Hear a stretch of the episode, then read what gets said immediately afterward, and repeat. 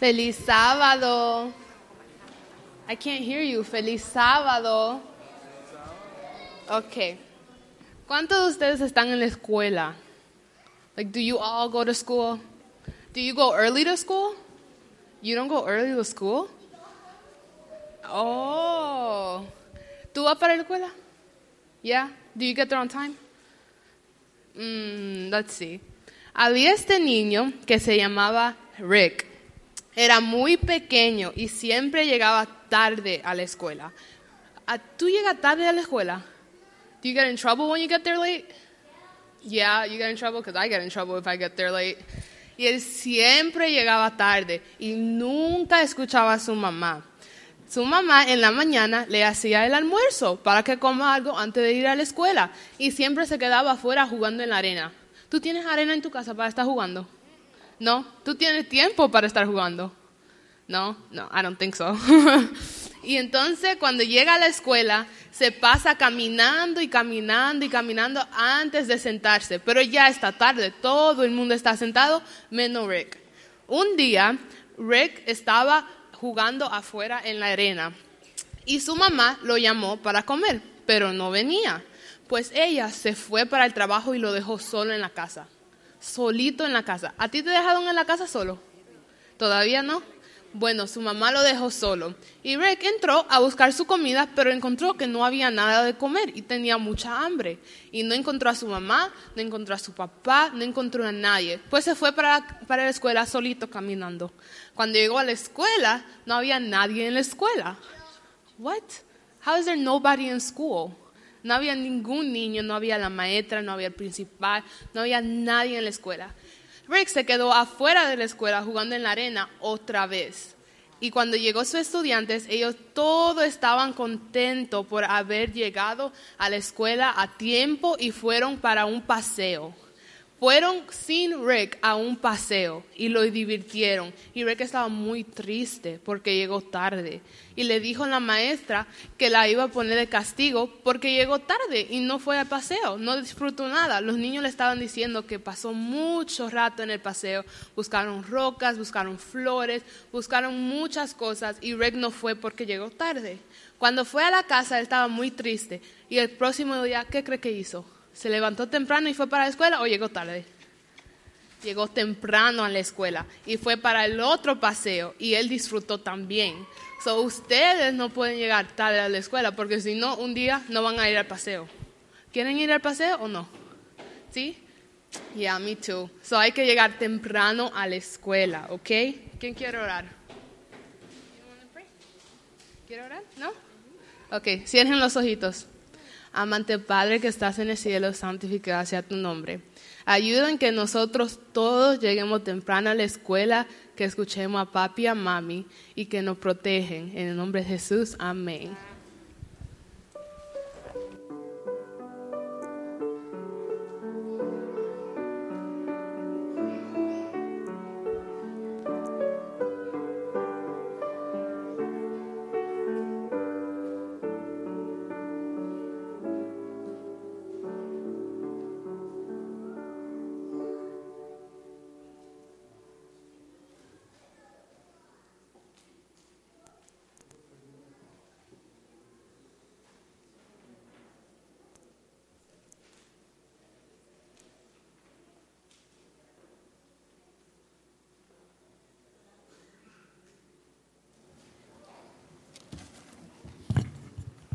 ¿Quién es nuestro protector?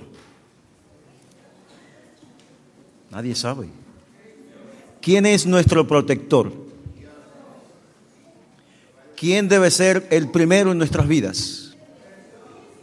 Cristo debe ser el primero en nuestras vidas. Voy a cantar para la gloria de Dios y el deleite de ustedes este himno número 251 que lleva por título No yo, sino Él.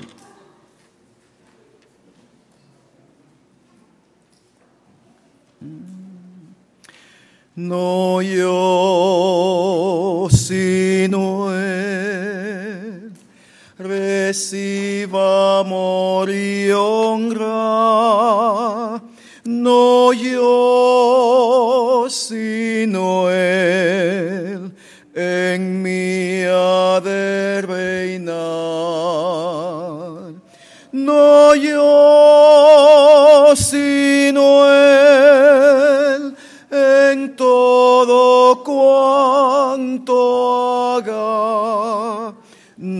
No yo, sino Él en todo mi pensar. No yo, sino Él, a confortar mis penas. No yo, sino Él, mis llantos a enjugar. No yo, sino Él, aligerar mis cargas. No yo, sino Él, mi duda disipar. Que lo sepan, cántenlo. No Jesús, no más diré palabra ociosa. Jesús, no más quisiera yo pecar. Jesús, no venza el orgullo. Jesús, no más inspire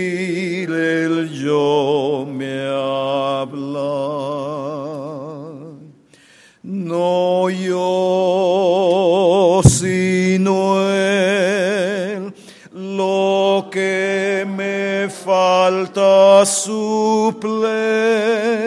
No yo, sino Él, da fuerza y sanidad. Jesús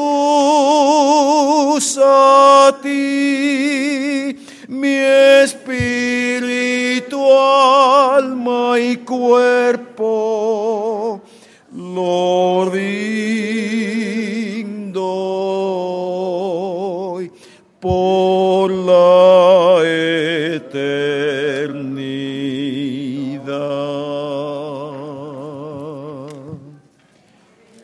Dios permita que podamos hacer estas palabras nuestras. Abramos nuestras Biblias en el libro de Mateo, el capítulo 24, versículo 20, perdón, 15. Mateo 24, 15 dice de la siguiente manera, por tanto, dijo Jesús, cuando veáis en el lugar santo la abominación desoladora de que habló el profeta Daniel, entre paréntesis, el que lee, entienda. El predicador nos hará mejor entender este pensamiento. Dios bendiga su santa palabra.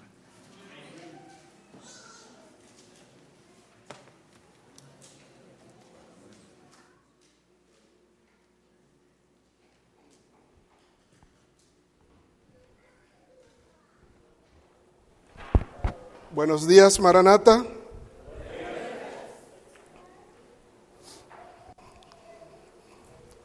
Feliz sábado.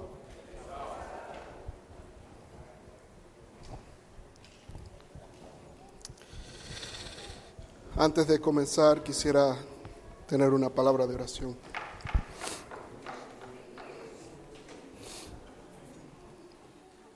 Buen Dios y Padre.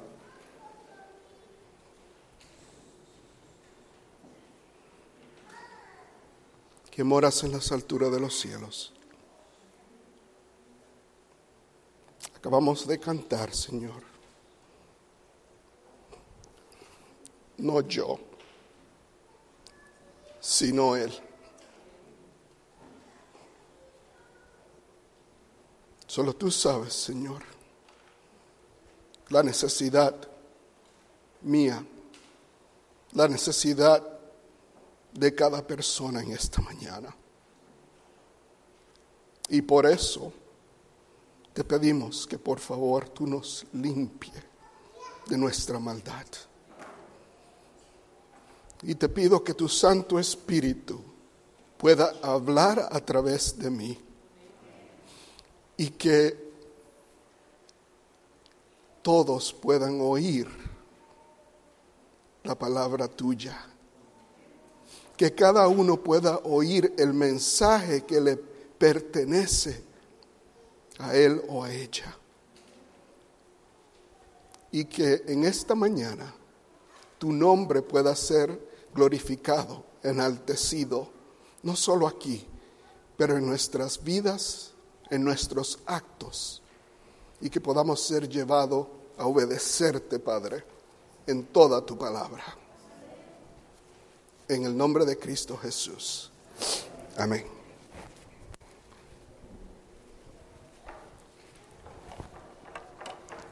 Hermanos,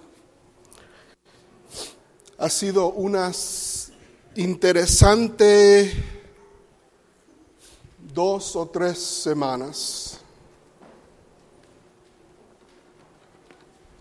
Y año tras año que pasan las cosas, yo reconozco que vengo aquí y digo que estos son los principios de dolores.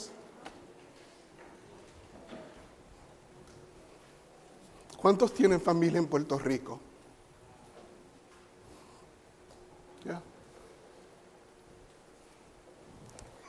Es algo, ¿cómo se dice? Sin precedente lo que pasó allí. No creo que nosotros podemos captar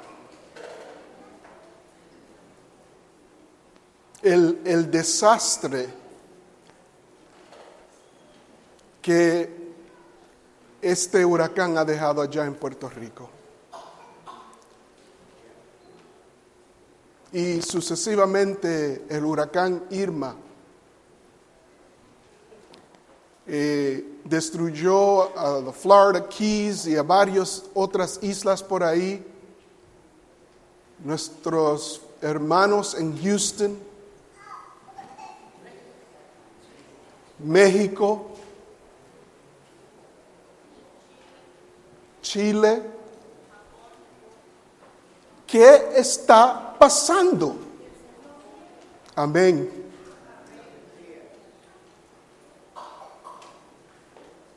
Es para nosotros despertar, despertar. En esta mañana el sermón se titula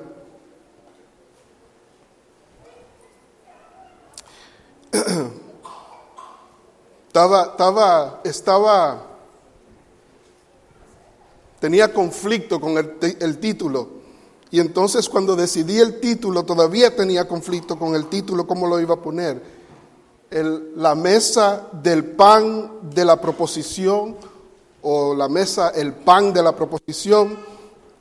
Así que le puse el plan de la proposición que va eh, arriba de la mesa. Abran sus Biblias. Vamos a usar nuestras Biblias en esta mañana. A Daniel capítulo 11. Daniel capítulo 11. Versículo 44, versículo 45.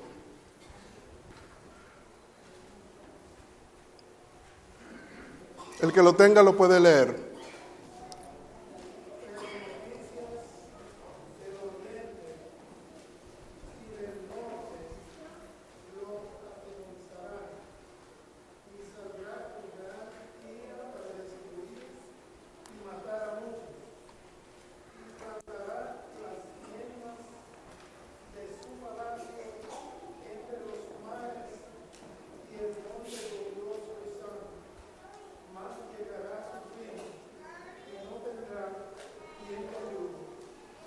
Ok, y yo sigo leyendo el versículo 12. En aquel tiempo se levantará Miguel, el gran príncipe que está de parte de los hijos de tu pueblo. Y dice, será tiempo de qué? De angustia, cual nunca fue desde, de- desde que hubo gente hasta entonces. Se nos dice en Daniel 11 que cuando este poder planta las tiendas de su palacio entre los mares y el monte glorioso, que en ese tiempo Miguel se levanta. Y habrá un tiempo de angustia. Y esto lo que es lo que nosotros podemos llamar la gran batalla de Armaged- Armagedón. Después vamos a entrar a eso. Vengan conmigo al libro de Mateo 25. Mateo 25. ¿Cuántos de ustedes les gustaría estar preparado para ese tiempo de angustia? ¿Cuánto? Amén. No queremos ser tomados por sorpresa. Mateo 25, eh, del 1 al 8, si alguien lo puede leer, por favor. Entonces el reino de los cielos será semejante a diez vírgenes que tomando sus lámparas salieron a recibir al esposo. Cinco de ellas prudentes y cinco insensatas. Las insensatas tomando sus lámparas no tomaron consigo aceite, mas las prudentes tomaron aceite en sus vasijas juntamente con sus lámparas. Y tardándose el esposo, cabecearon todas y se durmieron. Y a medianoche se oyó un clamor. Aquí viene el esposo, salid a recibirlo. Entonces todas aquellas vírgenes se levantaron y avivaron sus lámparas. Hasta el 8, sigue el 8. Y las insensatas dijeron a las prudentes, dadnos de vuestro aceite, porque nuestras lámparas se apagan. No sé si ustedes sabían que estas diez vírgenes son adventistas.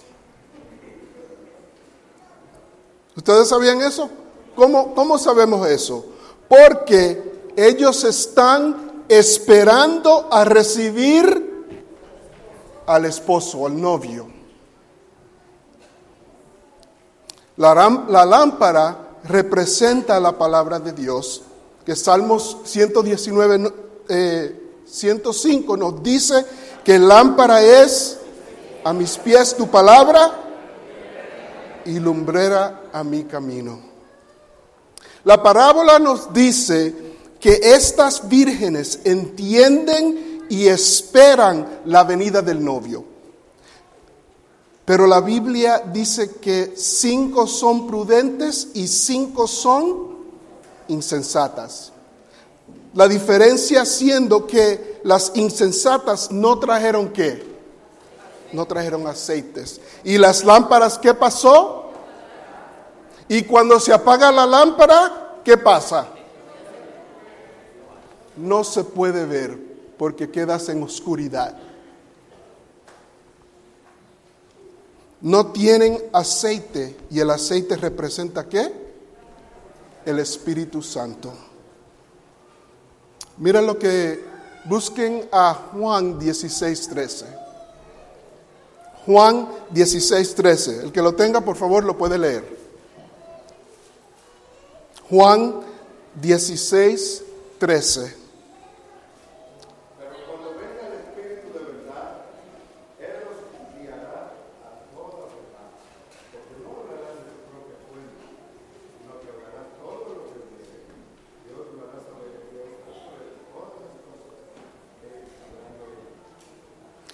Entonces, si no tienes Espíritu Santo, el Espíritu Santo, no vas a saber qué. Lo que ha de venir, las cosas que habrán de venir. Las cinco insensatas fueron tomadas por sorpresa porque vino sobre ellas algo que no vieron venir. Proverbios 22, 3 nos dice, el prudente ve al mal y se esconde, pero los ingenios pasan y reciben el daño. Todas se durmieron a la realidad de la cercanía del advenimiento de Cristo. Lo repito, todas se durmieron a qué? A la realidad de la cercanía del advenimiento de Cristo.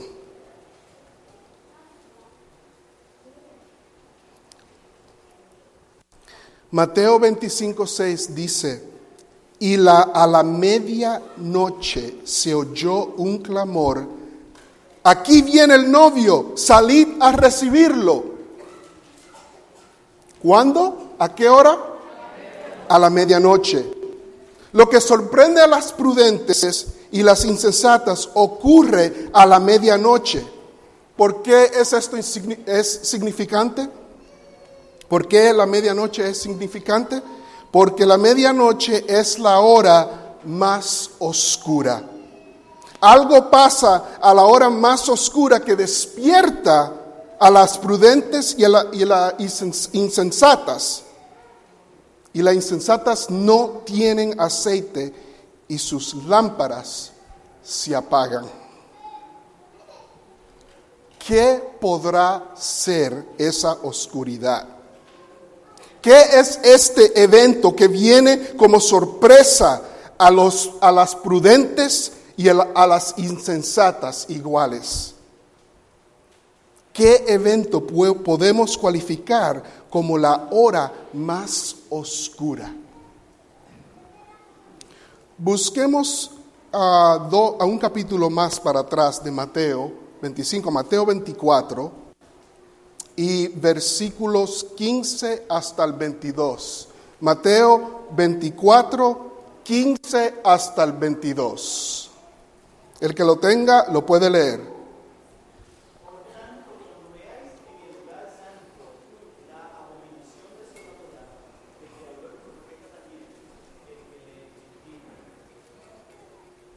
Sigue.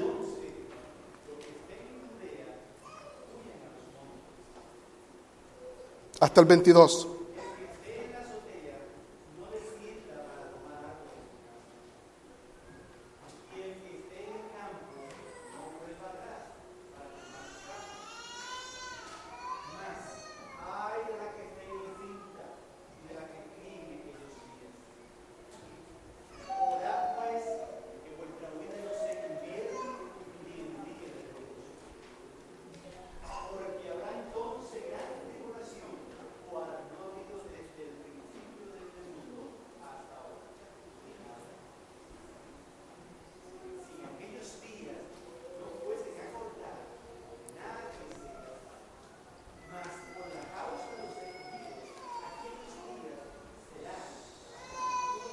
Amén. Podemos decir que la hora más oscura es cuando veamos la abominación desoladora en el lugar santo. ¿Y a qué se refiere Cristo cuando Él habla de la abominación desoladora en el lugar santo? Sabemos que es algo bien malo por lo que dice Mateo 24. Vamos a Apocalipsis 16. Apocalipsis 16. Apocalipsis 16, les recomiendo que abran sus Biblias, practiquen buscar los versículos y déjense de estar mirando la pantalla, que eso es para las visitas. Porque en Puerto Rico ahora no hay poder y sí hay Biblia.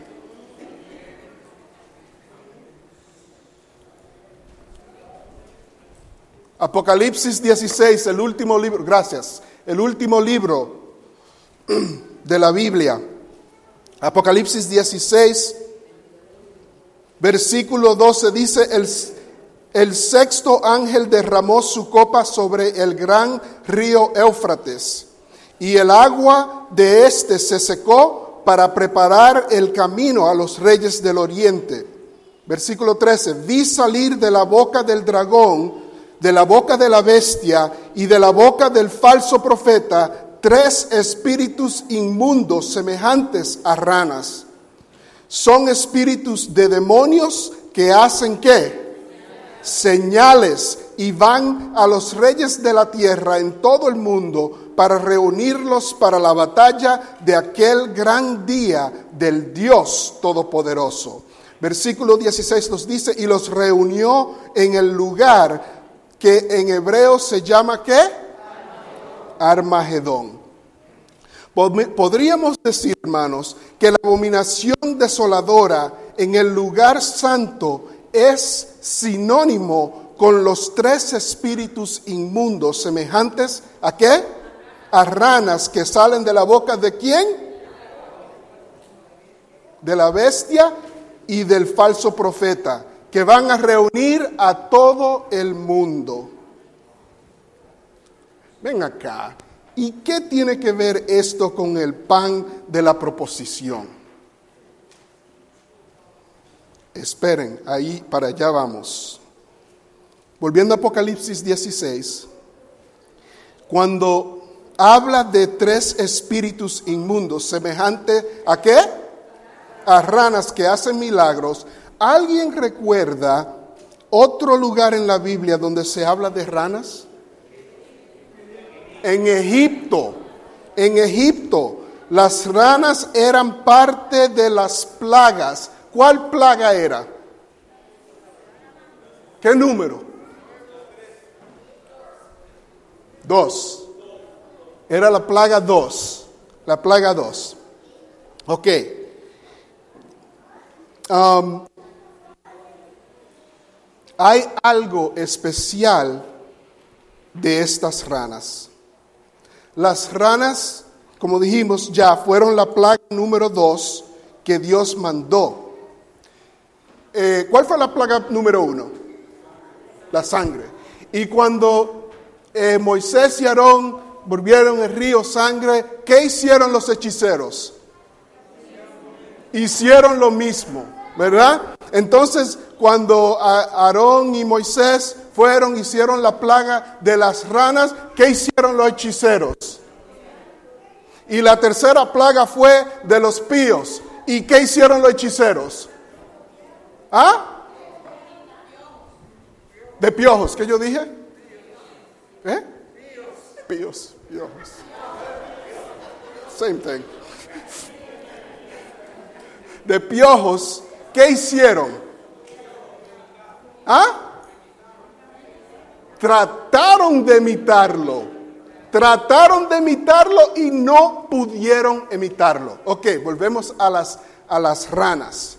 Entonces, quiere decir que las ranas fueron el último milagro o plaga que pudieron eh, imitar. Repito, esto fue el último milagro que pudieron falsificar. Y cuando leemos de estas ranas en Apocalipsis, debe traer a nuestra mente, a nuestra memoria, el último milagro falso. Repito, debe traer a nuestra memoria el último milagro falso. ¿Me estoy dando de entender? No estoy hablando del último milagro falso de ahí, estoy hablando del último milagro falso de hoy día, porque estamos en Apocalipsis. Ok.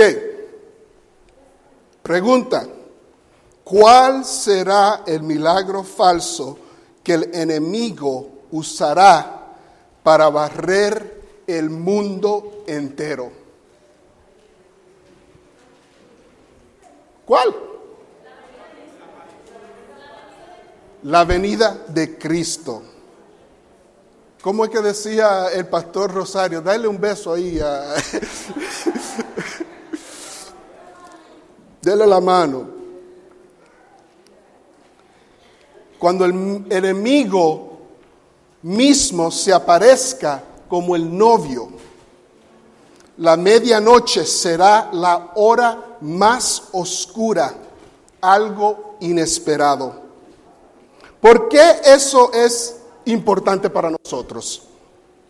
Porque muchos de nosotros estamos recostados mirando y siguiendo el cumplimiento de las leyes dominicales en la noticia, en el Internet, en Europa, pensando, cuando venga la ley dominical, entonces yo me voy a preparar. Ese es mi plan, porque soy vago. La ley dominical nosotros podemos seguir mientras vemos los acontecimientos. Vimos el cumplimiento de un acontecimiento aquí cuando vino eh, eh, el poder papal, vino aquí a los Estados Unidos y habló al Congreso, los comienzos de, de profecía. Pero no va a haber anuncio, hermanos, que anticipe el enemigo personificando a Cristo. Algo sorprendió a las vírgenes prudentes y a las vírgenes insensatas. No va a haber anuncio que prediga la decepción del enemigo. Tomando a todo adventista por sorpresa. ¿Cuántos de ustedes, y me imagino que la mayoría, han tomado un examen? ¿Mm? ¿Verdad? En la escuela. ¿Ah? ¿Cuánto, ¿Cuánto tiempo se necesita para estudiar para un examen? ¿El día antes? ¿Ah? ¿Semanas? ¿Verdad? Para prepararse. Al menos que tú eres un genio y tienes una memoria fotográfica que tú puedes mirar la cosa y ya te recuerda todo, tú necesitas estudiar. Mucho estudio, ¿verdad, Marco? Me imagino, para ser médico. Y, ya que tú eres médico, todavía tienes que estudiar.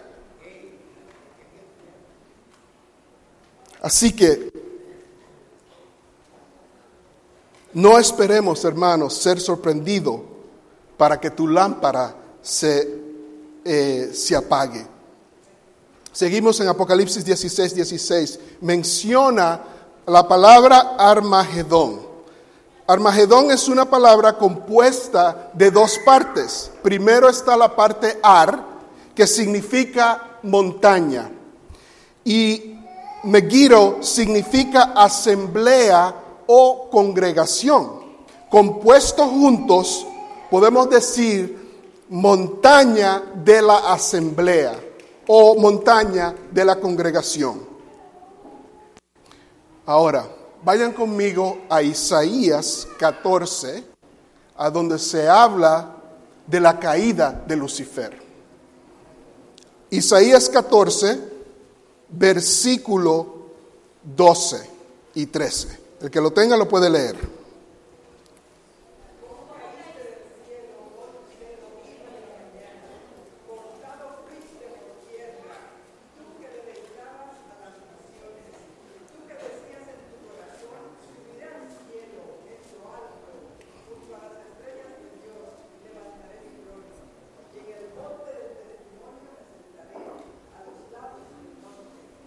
Así que Lucifer quería sentarse en el monte de la ¿qué?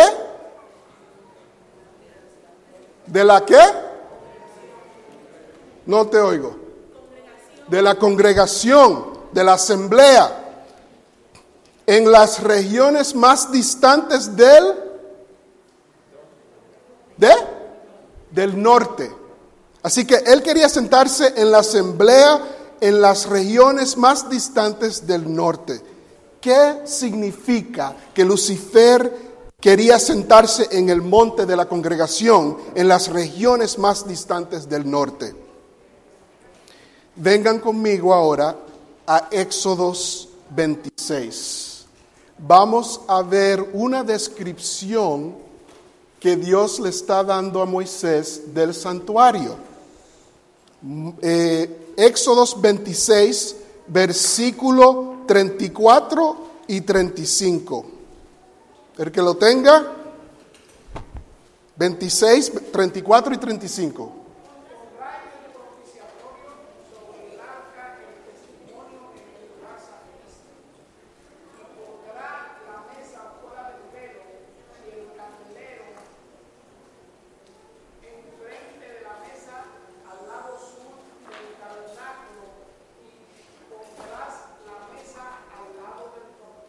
Así que está describiendo en el versículo 4 el arca del testimonio que está en el lugar santísimo. Entonces dice, fuera del velo, ¿qué está fuera del velo?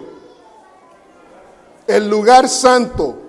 Pondrás la mesa y frente de ella en el lado al sur del tabernáculo, el candelabro. Así que si tú estás mirando, si tú estás mirando al santuario aquí, vamos a decir que este es el lugar santo y aquí atrás está el lugar santísimo.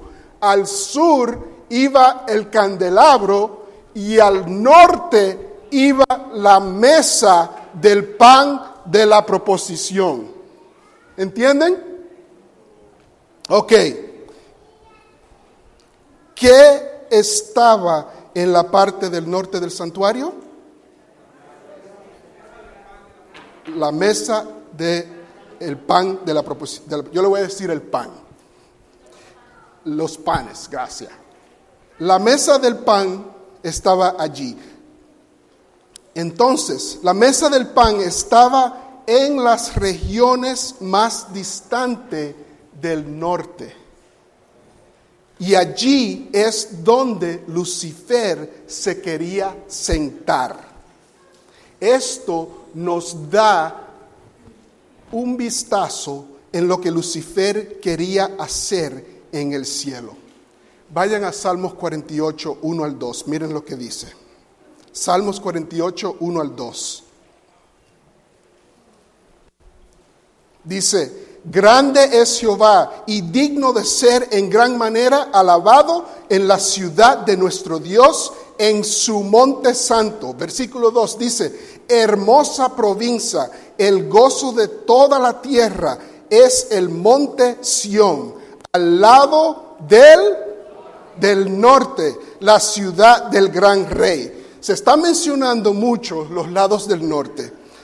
La mesa del pan, de los panes, está en el norte. Y Lucifer quería sentarse en el norte. ¿Qué está arriba de la mesa? El pan. ¿Qué representa el pan en la Biblia? ¿Qué más? Su palabra. Su palabra representa su palabra. Entonces, ¿qué representa? Perdón, la palabra de Dios es la palabra de Dios, como dijimos. Entonces, Lucifer quería sentarse en lado del norte, arriba de los panes, Quiere decir que él quería tener autoridad sobre la palabra de Dios. Él quería que su palabra se obedeciera sobre la palabra de Dios. Se llama el monte de la congregación, porque parece que ahí se congregaban todos. Lucifer quería que la congregación le obedeciera a él y no a Dios. Y si Lucifer quería que eso fuera así en el cielo, ¿qué podemos concluir con eso? ¿Eh? Si el enemigo quiso hacerlo en el cielo, él lo va querer hacer aquí en la tierra. ¿Dónde está la ciudad del gran rey? En el norte, a los lados del norte. ¿Y cómo se llamaría ese rey? Sí, pero el rey del el rey del norte. Y como ya se dijo, Cristo es el Rey del Norte. Esto es interesante porque en Daniel 11 somos introducidos a un poder llamado el Rey del Norte. Pero ¿qué pasa en Daniel 12.1? Miguel, ¿qué pasa? Se levanta eso, eso, me da, eso me da como en los archivos de la mente, como que me, cuando yo leí eso, me recuerda algo de mi vida. No sé si fui yo o si fue Angie, Pero yo recuerdo que mami a veces decía, si yo me tengo que levantar de aquí, ya tú vas a ver.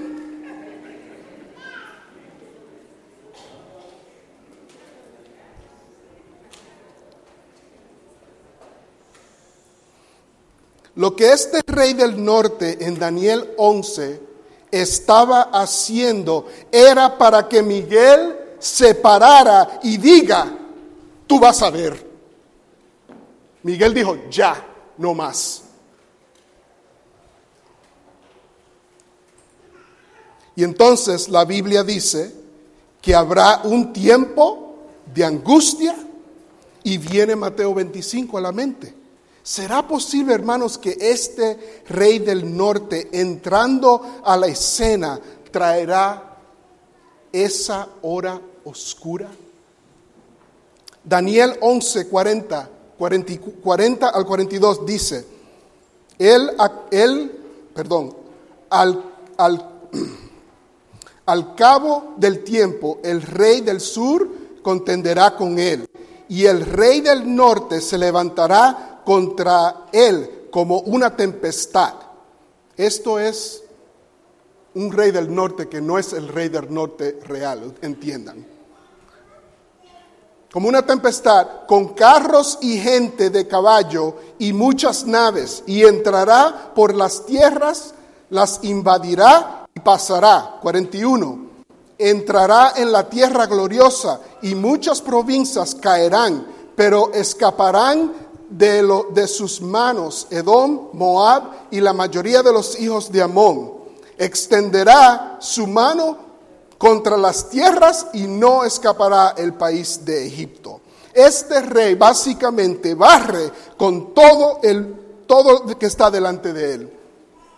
Y lo podemos comparar con Apocalipsis 14, donde, a donde nos dice que reunió a todo el mundo y nos damos cuenta que en este evento lo que pasa es un milagro falso. Ustedes entienden que la única manera que se puede unir este mundo que está tan dividido, la única manera que esto pasaría es un milagro. Tomaría un milagro unir al mundo. Y ese milagro será el falso advenimiento de Cristo. El enemigo quería sentarse en el monte de la congregación a los lados del norte. Y ya hablamos que esto se refería al lugar santo donde estaba la mesa del pan, de los panes. Y les traigo ahora a la memoria lo que dijo Jesús en Mateo 24, 15, donde dice, por tanto, cuando veáis en el qué,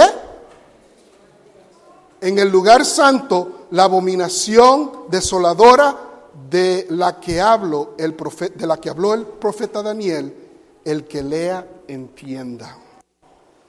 La razón, hermanos, que el pan es importante es porque se cambiaba cada sábado trayendo atención al mandamiento del qué?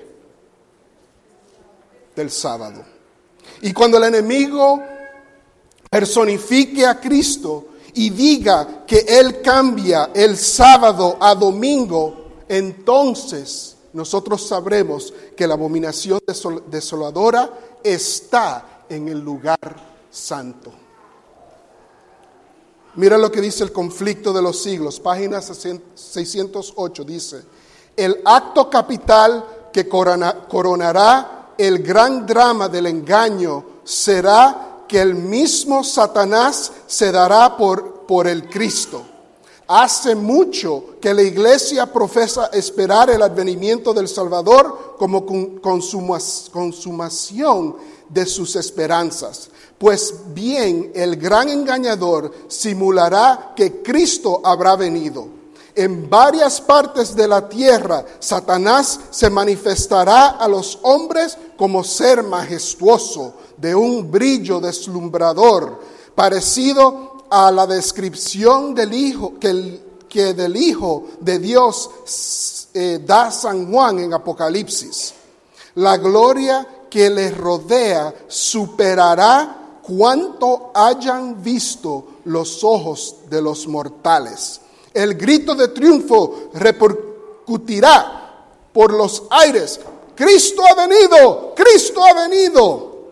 Y brinco, brinco más abajo y dice, en su fementido carácter de Cristo, asegura haber mudado el día de reposo del sábado al domingo y manda a todos que santifiquen el día bendecido por él. Hermanos queridos, cuando un milagro de esta gravedad pase y tú no estés cimentado en la palabra de Dios, fundado en la palabra de Dios, tu luz se apagará y serás abrumado por el milagro. Cuán firme, hermanos, cuán firme estamos plantados en la palabra de Dios. No puedes estudiar para un examen el día antes. Y mucho más cuando tú no sabes la fecha del examen. Necesitamos, hermanos, estar preparados antes del examen.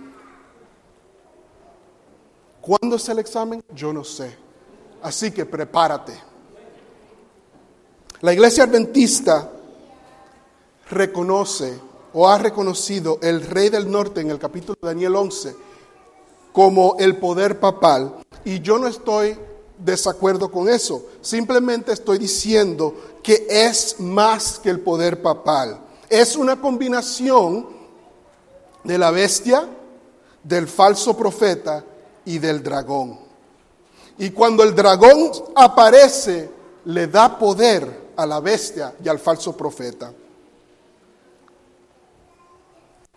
Nosotros estamos mirando y siguiendo la formación de la unión entre la bestia y el falso profeta. Eso lo podemos ver aquí en la tierra. La sorpresa es cuando se presente el dragón. ¿Será, hermano, tu conocimiento bíblico suficiente para mantenerte durante ese tiempo de angustia? Pregúntate eso será en este momento, ahora mismo, el conocimiento que tú tienes bíblico, será suficiente para poder soportar esa prueba. Estoy terminando y termino con esta historia. En Génesis 37 se cuenta la historia de Jacob con sus hijos y leo estos tres versículos. Jacob habitó en la tierra donde había vivido su padre, en la tierra de Canaán. Esta es la historia de la familia de Jacob. José tenía 17 años y apacentaba las ovejas con sus hermanos. El joven estaba con los hijos de, de Bilha y con los hijos de Zilpa, mujeres de su padre, e, e, informaba a José, a su padre, de la mala fama de, de sus hermanos, de ellos.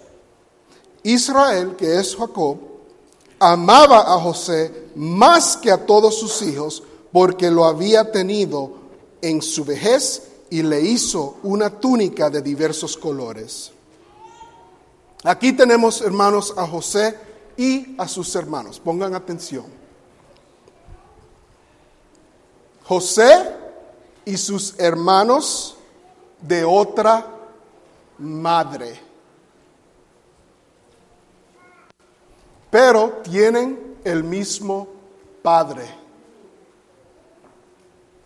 El padre los ama a todos, pero tiene algo especial con José. Los hermanos odian a José, ¿por qué? Porque José es un guarda mandamiento. Guarda los mandamientos. Y José tiene sueños, ¿verdad? Y le dice a los hermanos, yo vi el futuro. Dios me ha dado el espíritu de profecía. Así que los hermanos odian a José porque guarda los mandamientos y tiene el espíritu de profecía. ¿Me están entendiendo? No creo. Los hermanos dicen, tú dices, ¿qué? Eso nunca va a pasar. Nosotros nunca te vamos a, a postrar a ti. Bu- Burlándose de la profecía que decía José. José ama a sus hermanos, pero a sus hermanos no le gusta a José, lo odian. Tú eres el recién de llegar, guarda ley, de qué espíritu de profecía. ¿Quién tú crees que tú eres? La Biblia dice que los odian. Entonces un día el padre manda a José a chequear a sus hermanos. Los hermanos se supone que están alimentando el rebaño. No sé si ustedes me están entendiendo, vamos a ver. Los hermanos están eh, alimentando el rebaño, pero cuando llega José, él encuentra que no están siendo responsables.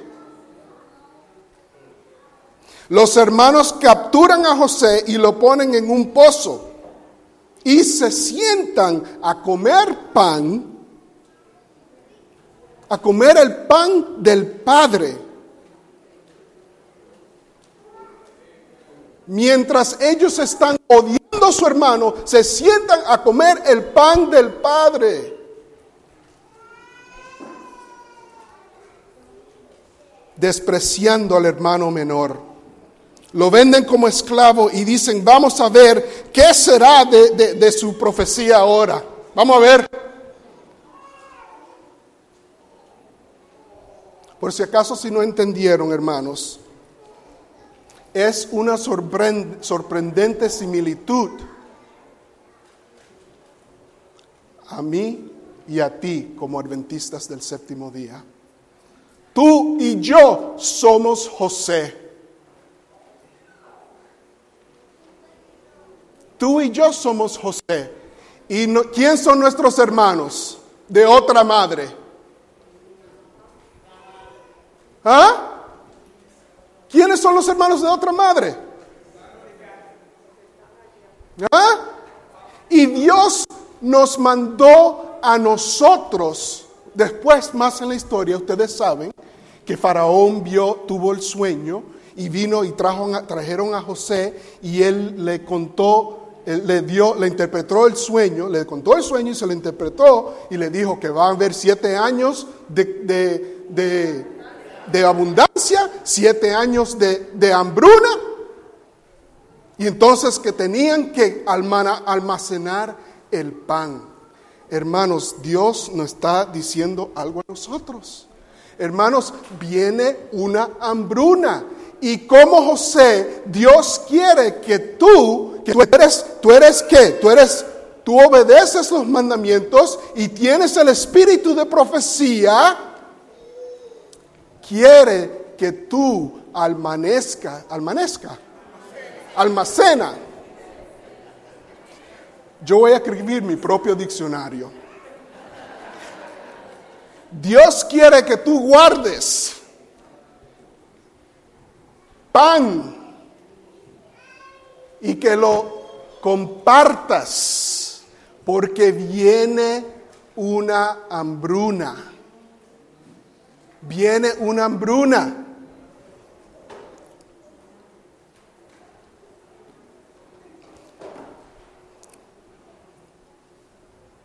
Hermanos, Dios usó a José por amor a los hermanos. Y Dios te quiere usar a ti por amor a los hermanos. ¿Estás tú almacenando pan? Para poder sobrevenir, hermanos, el último engaño, poderoso. La gente tiene que tener pan. La lámpara es la palabra de Dios. Si no tienen el pan, van a sucumbir al engaño poderoso.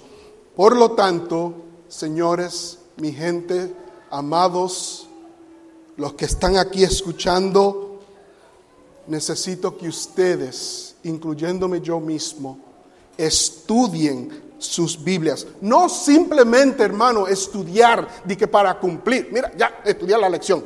Ya, nadie me puede decir nada. No. Tenemos que estudiar como que la, la vida de otros depende de ello, de eso. Para que tú estés listo a dar testimonio cuando necesites dar testimonio, cuando alguien te pregunte, que el Señor, el Espíritu Santo te pueda dar las palabras que tú estás estudiando, que tú estás almacenando. ¿Cómo almacenamos pan? Igual que los israelitas almacenaban, y no quería, quería preguntar a mi esposa cómo se pronunciaba esta palabra, porque lo voy a decir mal, como los israelitas recolectaban el maná. Así. En inglés es manna. Dios, nosotros debemos recolectar pan como los israelitas, recolectando el maná, que lo recogían seis veces a la semana. si no me equivoco, dos veces al día, seis veces a la semana, recogían pan. ¿Verdad? Y el sábado no caía pan. Y entonces nosotros venimos a la iglesia sin recoger los seis días y esperamos que el pastor que está supuesto recoger pan, comparta su pan con nosotros los hambrientos. Lo tenemos completamente equivocados, hermanos completamente equivocados. Cuando Cristo venga por segunda vez, ¿qué otro evento va a pasar? ¿Mm? Cuando el Cristo real venga otra vez, ¿qué otro evento va a pasar con, su venida? Todo ojo le verá, pero ¿qué más? La resurrección. La resurrección. Y entonces el enemigo fuera no, no, no fuera, ¿cómo te digo? It would be, no fuera apropiado para él si él va a imitar la segunda venida de Cristo. ¿Qué tú crees que va a pasar también? Él va a usar sus demonios para representar a personas que supuestamente han resucitado para venir y decirle, mira, Jesús hizo el cambio del día. Seres queridos se nos van a aparecer a nosotros, hermanos, mundialmente. Qué presión. Y van a ser imitaciones que no se pueden, no vamos a poder resistir con los ojos, solo cuando tengamos el pan de vida en nuestras vidas vamos a poder sobrevenir. Y, estaba pensando, oye, ¿quién más que la iglesia adventista, que los miembros de la iglesia adventistas tengan que ser convencidos que se ha sido un cambio? O sea, ¿será que a nosotros es que nos va a dar duro esa decepción de los aparentes venir. Mira, chico, mira, mira, yo soy fulano de tal, no te recuerdas que nosotros hicimos esto. Yo soy tu padre, yo soy tu madre, yo soy tu hijo. Mira, el Señor cambió el día. Hermanos, qué presión. Will you be able to stand?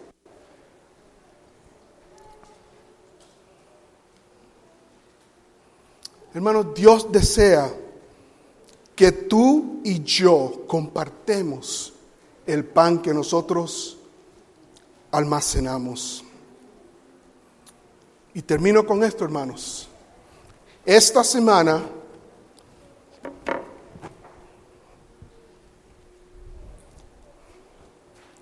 antes de decir, ya es tiempo que nosotros nos amarremos nuestros correas y los cinturones y nos lo apretemos.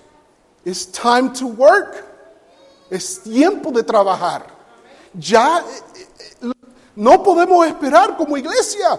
Okay, que lo, mira, que estamos esperando la ley dominical, como que corporalmente estamos esperando eso. We need to work now. Y la conferencia de Michigan esta semana, eh, las iglesias adventistas, muchas de ellas comienzan una serie evangelística. Lunes 25, septiembre 25, este lunes, aquí, a las 7 de la noche, vamos a tener una serie evangelística sobre estos mismos tópicos. Claro, llevándolo poco a poco, para que la gente pueda entender Aquí están los eh, flyers en español con las, las primeras fechas. Hermanos, inviten a sus hermanos, a, a, sus familias, a sus amigos, a sus enemigos, invítenlo. Esta tarde, ¿a qué hora, Diógenes? A las tres se va a salir por aquí para para poner esto en las casas. El tiempo de jugar se acabó hace años. Ya yo estoy cansado de estar aquí. Yo sé que ustedes están cansados de estar aquí. Enfermedades, huracanes, terremotos debemos de estar haciendo el trabajo de nuestro Padre. El Señor viene pronto, hermanos. Aunque tú estés listo o no. Y yo espero que tú estés listo. Por la honra y la gloria de Dios. Que Dios lo bendiga.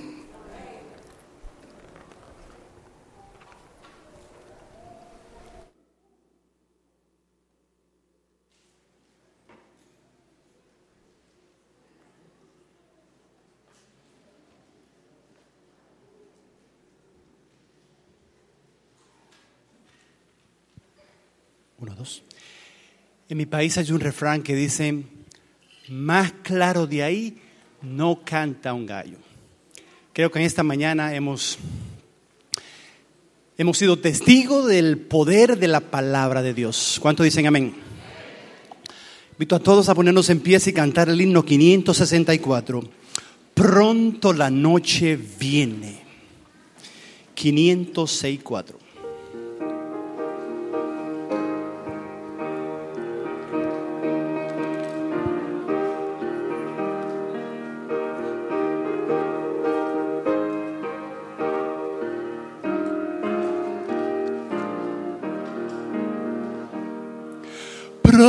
Pronto la noche viene, tiempo de trabajar. Lo que lucháis por Cristo, no hay que descansar.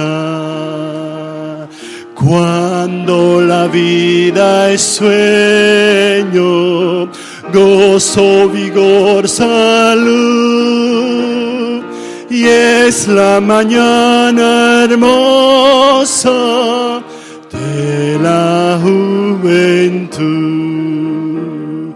Pronto la noche viene, tiempos de trabajar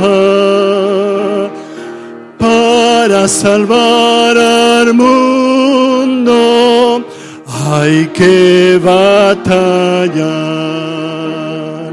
cuando la vida alcanza toda su esplendidez, cuando es el mediodía día de la madurez. Pronto la noche viene, tiempos de trabajar. Si el pecador perece y lo ha rescatar, a una la edad proyecta deberes sin salud, aún a la misma tarde la senectud. Pronto la noche viene, listos a trabajar, listo que muchas almas hay que rescatar. ¿Quién de la vida el día puede de perdición? Viene la noche cuando nadie puede obrar.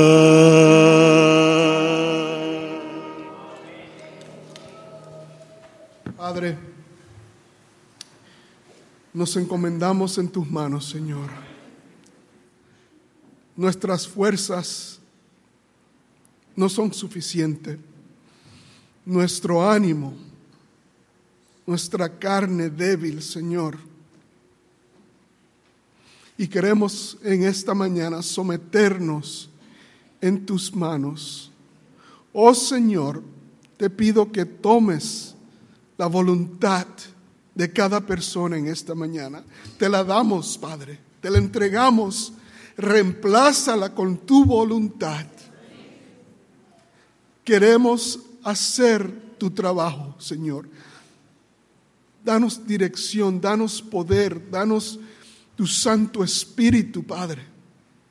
Y a la misma vez, al nosotros salir en esta tarde a regar estos volantes, Señor, te pido que tú abras la puerta, que tú nos dirijas a las personas que están necesidad, en necesidad de ti, que están buscando algo diferente. Dirígenos, danos eh, divinos, Señor, para que podamos llegar a estas personas, Padre, que tú estás llamando a una nueva vida. Bendícenos al salir de aquí, Señor, como tú siempre los haces. En el nombre de Cristo Jesús. Amén.